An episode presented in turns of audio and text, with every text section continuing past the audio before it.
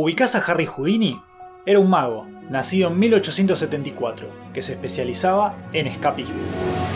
Podía salir de cualquier situación, liberarse de cualquier cadena, soportar cualquier situación. Tal vez nunca lo supo, pero unos años antes que él vivió otro gran escapista, que mostró sus habilidades para fugarse muchísimas veces de prisiones en Australia. Era tan bueno en eso que le construyeron una celda especialmente para él, y también se escapó. Hoy, en cosas que no sabías. ¿Que no sabías? El Houdini de las cárceles. Nos metemos en la vida de nuestro protagonista de este episodio, Joseph Jones, que le decían Joe. Conga, conga, conga, los chicos bailan conga. No, no como Fabian Joe, sino Joe, Joe, como eh, Joe Bazooka. Joe nació en 1826 en Cornualles, que, si miras un mapa de Inglaterra, es la punta de esa especie de tentáculo que sale hacia el sudoeste. Joe era el tercero de los seis hijos de Thomas y Mary. Thomas era herrero y murió cuando Joe tenía 7 años. Como la cosa andaba mal y había que parar la olla en casa, él y sus hermanos empezaron a trabajar en una mina de cobre. Unos años más tarde se mudó a Gales, donde, para no perder la costumbre, también laburó en una mina, esta vez de hierro. Pero la vida de Joe era más que meterse en túneles chiquitos para extraer minerales. En 1848, con 22 años, tuvo su primer encontronazo con la ley. Era ya de madrugada a mediados de noviembre cuando un sargento que estaba de guardia se cruzó con Joe y con William Cross, un amigote. ¿Qué andan haciendo, muchachos? les preguntó. Acá, tranqui, volviendo a casa. Había algo sospechoso en la actitud de estos pibes, así que el sargento los revisó. Tenían tres pedazos de pan, un poco de panceta, carne de cordero y un cacho de queso. Una breve averiguación hizo saltar la ficha de que esos artículos eran robados. Joe y William se habían metido en una casa cercana e intentaban huir con el botín cuando los agarró este sargento. Fueron a juicio y se defendieron a sí mismos, en una buena medida para ahorrar en abogados. Qué trucazo, ¿no? Pero que puede salir mal. La defensa de Joe fue demasiado efusiva, pasándose por alto varias reglas de decoro y buen comportamiento. Esto hizo que al juez le cayeran muy mal. Por eso, en vez de los 3 o 4 meses de cárcel habituales para estos casos, a Joe y William les dieron 10 años. Sí, 10 años. 10 años de prisión por robarte una picada. Joe pasó 4 años siendo transferido de cárcel en cárcel, hasta que entró en una movida habitual en aquellos tiempos. Lo enviaron a prisión a Australia, que en ese momento era la colonia penal que Gran Bretaña usaba como tacho de basura, para sacarse de encima su abundante población carcelaria. Acá ves qué distintas eran las cosas, ¿no? En la época victoriana tenías, por un lado, a gente como los personajes de El retrato de Dorian Gray, gente con guita y mucho tiempo para ir a reuniones y estar todo el día sin hacer nada. Por el otro, gente como la de los libros de Dickens, pibes pobres con vidas durísimas que crecían envueltos en marginalidad y violencia, a pocas cuadras del Palacio de Buckingham. Sacándolo de vivir en Londres, era este segundo grupo al que pertenecía Joe. Laburar en una mina de cobre siendo un nene de 7 años, que te condenen a 10 años de prisión por afanarte pan y un poco de fiambre, que te manden a la otra punta del planeta para sacarte de encima. Lo que se dice, una vida difícil.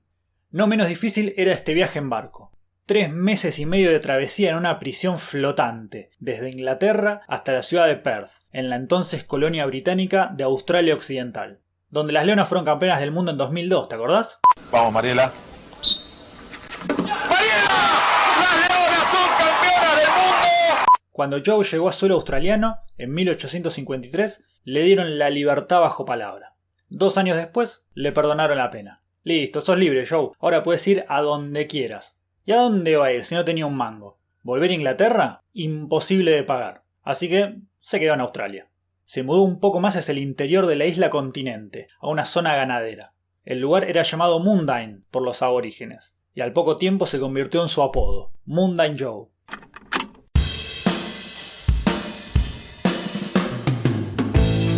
En su nueva vida, Joe laburaba como peón de campo y se dedicaba a atrapar a las vacas y caballos que se escapaban, a cambio de recompensas. Una especie de gaucho o de cowboy a la australiana. Pero enseguida se cortó la diversión.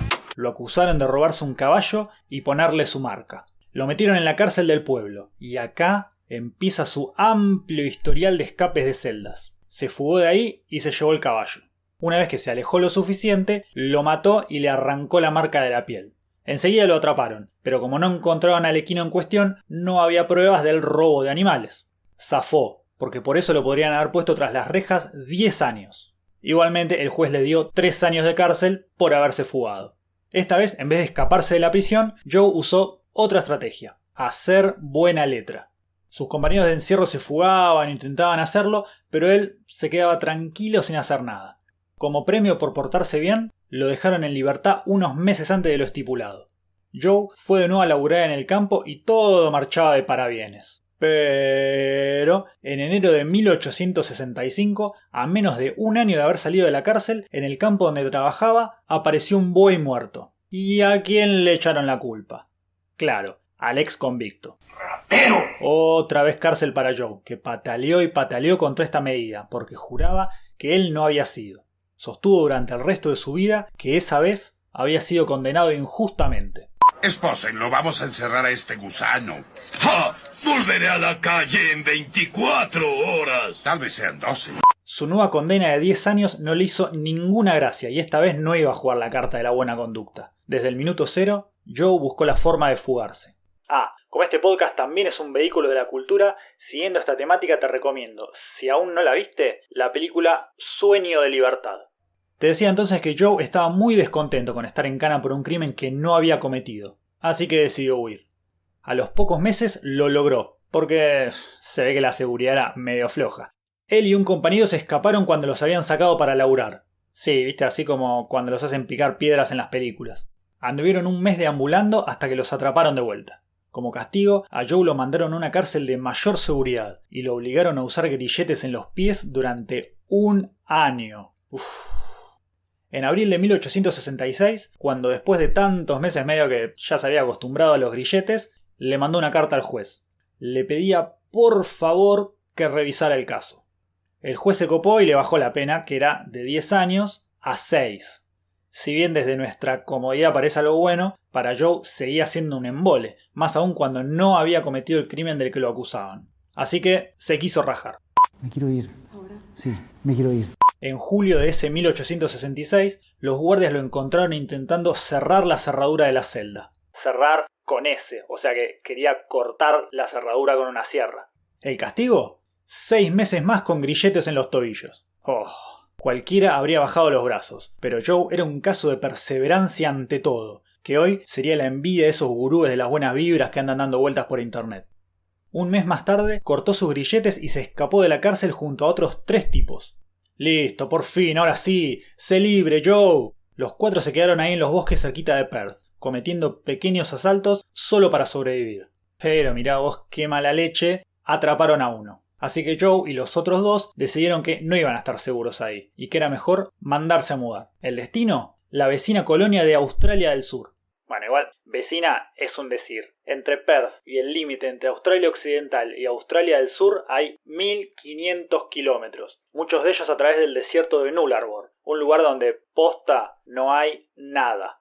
Obviamente necesitarían provisiones, así que Joe aprovechó la volada para vengarse de un viejo compañero de celda que le caía mal. Este antiguo convicto había puesto un negocio, tipo un almacén. Joe y sus secuaces le robaron todo lo que tenía, en lo que fue el golpe más grande que dio en su carrera. No, no parece algo muy importante, pero bueno, recordemos que en lo que se destacaba Joe era en escaparse de la cárcel, no en robar. De todas formas, no pudieron andar mucho. Apenas habían recorrido 300 kilómetros cuando la policía los enganchó, y de vuelta a prisión. La fama de Joe como escapista carcelario ya se había extendido, y esta vez las autoridades de la prisión de Fremantle no se le iban a hacer nada fácil, nada fácil, nada fácil, nada fácil, nada fácil, nada fácil. Primero, lo dejaron a la intemperie encadenado a una reja mientras le construía una celda antifugas, especialmente para él. Paredes de piedra revestidas de tablas de eucalipto y una puerta y una ventana minúsculas. Una vez lista, lo metieron. Joe estuvo meses ahí, saliendo apenas un ratito por día, alimentado a pan y agua. Después de un tiempo, decidieron dejarlo salir. Pero era un peligro que fuera a picar piedra con los demás afuera de la cárcel, porque seguro se rajaba.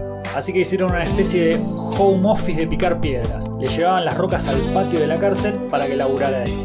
Todo iba de maravillas para la gente de la cárcel y parecía que Joe no se iba a escapar nunca. Tan confiados estaban que el propio gobernador de la colonia, John Hampton, le dijo, ¿sabes qué Joe? Si te llegas a escapar de acá, te indulto.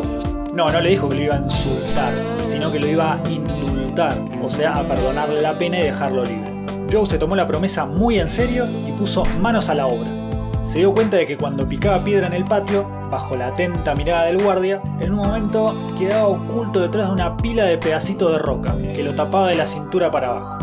Ahí, con la mejor cara de Gil y sin que nadie se diera cuenta, aprovechaba para darle unos martillazos al muro exterior de la cárcel.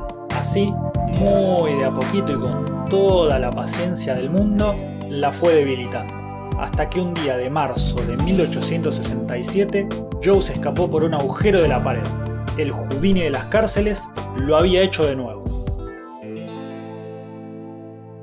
Esta vez fue más inteligente y no hizo nada al borde de la ley durante dos años. Tenemos que tratar de no robar por lo menos dos años. Así, no levantó la perdiz y lo dejaron de buscar. Además, su fuga fue de gran inspiración para muchos presos, lo que derivó en una gran cantidad de escapes de prisiones en los alrededores. Joe se había convertido en una leyenda, pero no pudo aguantar mucho. A comienzos de 1869 se metió a robar una bodega, con tanta mala suerte que había ahí un grupo de policías que estaban buscando una persona ahogada en un río cercano. Lo agarraron y de vuelta a la cárcel. Pena de cuatro años con grilletes por entrar a la bodega y un año más por la fuga. Oh, y pensar que todo esto empezó por robarse una picada. Un año después intentaría escaparse de nuevo, fabricando una llave de la celda en la carpintería de la prisión, pero no funcionó. En abril de 1871 llegó a oídos del supervisor de la cárcel la promesa de indulto que le había hecho el antiguo gobernador, que ya había abandonado su cargo. ¿Te acordás? El que le dijo que si se escapaba de ahí lo indultaba. El supervisor chequeó que la historia fuera cierta y cuando se la confirmaron, le concedieron el perdón a Joe. Ahora sí, esta vez Joe sí se dedicó a hacer buena letra y a dejar de poner a prueba su habilidad de escapista. Laburó de carpintero, de buscador de oro y de explorador, que fue cuando descubrió una caverna que hoy lleva su apodo, la Cueva Moonline. Tuvo alguna que otra cosita con la ley, pero nada que lo hiciera volver tras las rejas. En 1879, con 53 años, se casó con Louise, una viuda de 26. Lamentablemente, 15 años más tarde, ella murió. Joe, hundido en la tristeza, empezó a comportarse de forma cada vez más rara. Una tarde de verano de 1900 lo encontraron perdido, vagando por la calle. Hoy tal vez diríamos que tenía Alzheimer. Lo mandaron a un asilo que funcionaba en un edificio que antes había sido una cárcel. Cárcel de donde Joe se había escapado siendo más joven, por supuesto. Y no había perdido las manos quizá más como un reflejo y sin darse cuenta de que esta vez lo estaban cuidando y no encerrándolo, Joe se escapó varias veces de este asilo y por eso decidieron encerrarlo en un manicomio. A los pocos meses, con 74 años, Joseph Jones murió y así concretó su último escape. Fue enterrado en el cementerio de Fremantle, donde su tumba todavía puede visitarse. En la lápida, junto a su nombre, grabaron dos cosas, unos grilletes rotos y la palabra galesa Reddit, que significa libertad. Hasta acá llega la segunda temporada de Cosas que no sabías que no sabías. Si te gustó este episodio, sabe que hay otras 16 historias flasheras como esta. Ah, ya que estamos, puedes darle seguir a este canal, suscribirte si lo estás escuchando por YouTube o compartirlo a alguien más. Y si sos de las personas todavía más copadas y querés colaborar para que sigamos haciendo más cosas como estas, podés invitarnos un cafecito desde 50 pesos. Muchas gracias y será hasta la próxima historia de cosas que no sabías que no sabías. Esta fue una producción de Home Office. Encontranos en Instagram como Home Office Podcast.